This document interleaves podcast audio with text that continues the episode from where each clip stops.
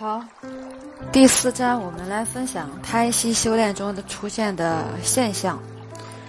嗯，我们来看一下排毒现象哈。胎息启动之后呢，身体有病的人将出现各种反应，那有些反应比较强烈，是从来没有出现过的；有些呢则持续的时间较长，让人心里没底，容易产生恐惧心理。所以，修炼胎息者必须对这些现象要有所了解啊。第一点，胎息产生后的一段时间内，有些练功者不但没有年轻，反倒显得更加衰老，这是邪气与真气互争的结果。呃，待真气慢慢滋长，足以驱邪，呃，就会朝着还童的方向去迈进。那么第二点，出汗不止，胖人大汗淋漓，有人竟持续十个月之久；瘦人小汗清冷，此为排汗现象。无论大汗也好，小汗也罢，均是内分泌旺盛所致。所有的汗均为血液中的毒浊的排泄。那么第三点，上肢内侧出现红色血斑，此为心脏病的排泄。第四点，脚的前部上端出现大小泡，此为肝脏病的排泄。第五点，全部或者局部出现丘疹，此为淋巴系统排排病。第六点，三阴交部位出现小水泡，此为肾脏病排泄。第七，呃，足部跌阳穴出现水泡，此为胰脏，也就是我们的脾在排病。那么第八，皮毛、脐下及肛门出现恶臭之气，此为肺脏之疾在排泄。第九，头顶、颈部、乳门、百会、玉枕、印堂部位出现汗。发冷或者发热冒气，或在百会、涌泉部位出现带水泡症状隆起，这些均为大脑疾病的排泄。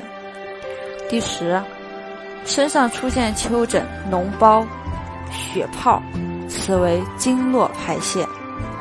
啊，第十一点，脚跟出现痒、冷、发烧、发酸、发冷、发木等等等等。此为骨骼、骨髓以及太阳经、脚趾的疾病在排泄啊。那么第十二点，腹泻出水及粘稠碎物，奇臭难闻，像鼻涕、痰脓一样的，称为五色脓。此排泄的规律是：第一次排泄在进入内息状态的七天后，如泻如注，多为水少脓，持续两到三天。邂逅，深情神爽。第二次呢，多是第一次邂逅的第十四天，均出粘稠浓痰之状，其味恶臭，持续一到三天。第三次会在第二次排泄后的第十四天左右，党结石、黑粪、恶性肿瘤等渐渐从肛门排出。若无食物可泄，直肠尿道会发冷。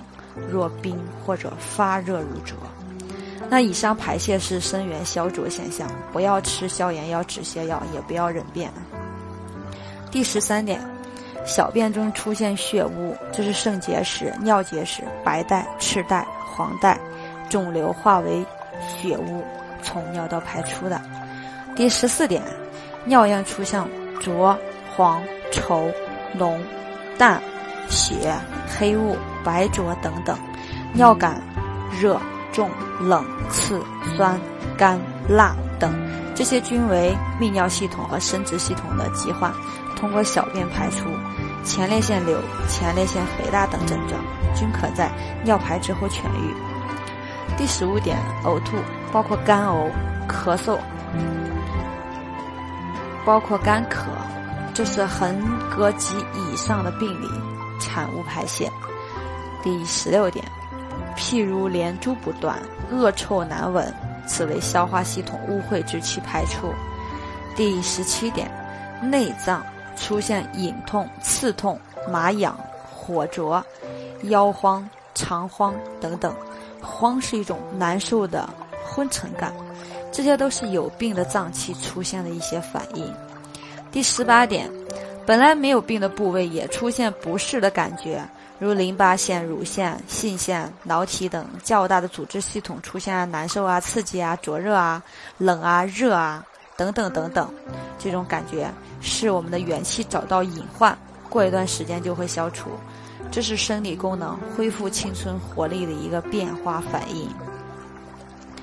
伴随胎息的一些现象，我们可以第一个可以自然辟谷，第二自发动功，第三在肚脐自然呼吸下。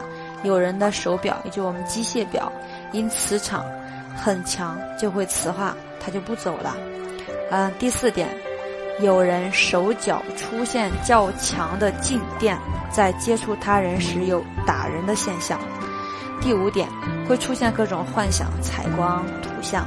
第六点，有人头上出现七色光环和超视觉功能。